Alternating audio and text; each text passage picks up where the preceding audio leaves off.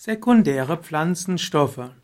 Sekundäre Pflanzenstoffe sind sogenannte Pflanzenstoffe, die im Sekundärstoffwechsel der Pflanze aufgebaut sind.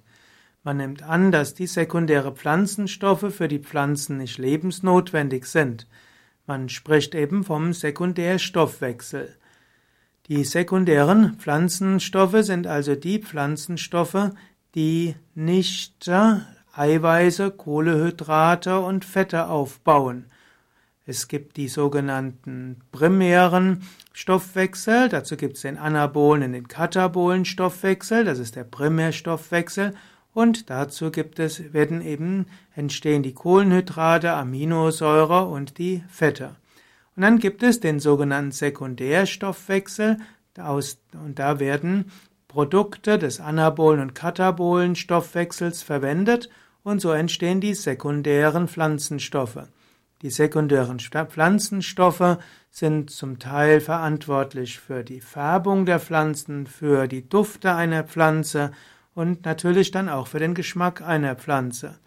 Die sekundäre Pflanzenstoffe geben der Pflanze eine besondere hm, ja, Duftnote und einen besonderen Geschmack und machen auch das Besondere der Pflanze aus. Diese sekundäre Pflanzenstoffe sind zum Teil gebildet worden, um Fressfeinde abzuwehren, zum Teil um Bakterien, Viren und auch Pilzen das äh, zu erschweren, auf der Pflanze sich breit zu machen und andere sekundäre Pflanzenstoffe haben im Gegenteil die Absicht, andere Lebewesen anzuziehen. Sekundäre Pflanzenstoffe sind auch für den Menschen wichtig. Heute weiß man, dass Obst und Gemüse verschiedene sekundäre Pflanzenstoffe enthalten, die für den Menschen sehr wichtig sind. Dazu gehören die sogenannten Flavonoide. Flavonoide sind die sind letztlich ursprünglich das, was gelb ist, aber was oft den Geschmack ausmacht und was verschiedene Farben sind. Dann gibt es auch noch die Polyphenole, die Saponine und die Alkaloide. Zunächst einmal die sogenannten Polyphenole. Hm, das sind, da gibt es verschiedene Stoffe. Es gibt die Alkaloide, wo Koffein und Nikotin dazugehören. Und es gibt eben auch Aminosäuren, die zum Teil auch als sekundäre Pflanzenstoffe bezeichnet werden. Ich will jetzt nicht zu chemisch und auch nicht zu biochemisch werden.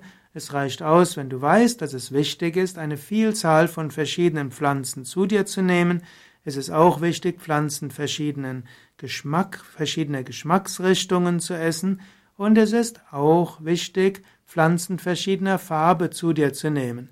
Letztlich ist es für den Menschen gut, eine Vielzahl von sekundären Pflanzenstoffen zu sich zu nehmen.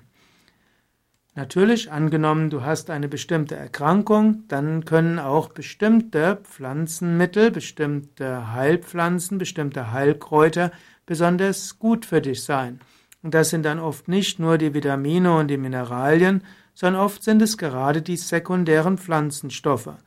Und ja, wenn du krank bist, dann suche auch einen Kräuterarzt oder einen Heilpraktiker auf, der sich mit Kräutermedizin auskennt und der kann dir dann die richtigen Pflanzen verschreiben, die dir helfen können. Sekundäre Pflanzenstoffe kannst du also allgemein in einer großen Vielzahl zu dir nehmen, um allgemein die Gesundheit zu erhalten, oder du kannst sie heilend einsetzen durch Heilpflanzen.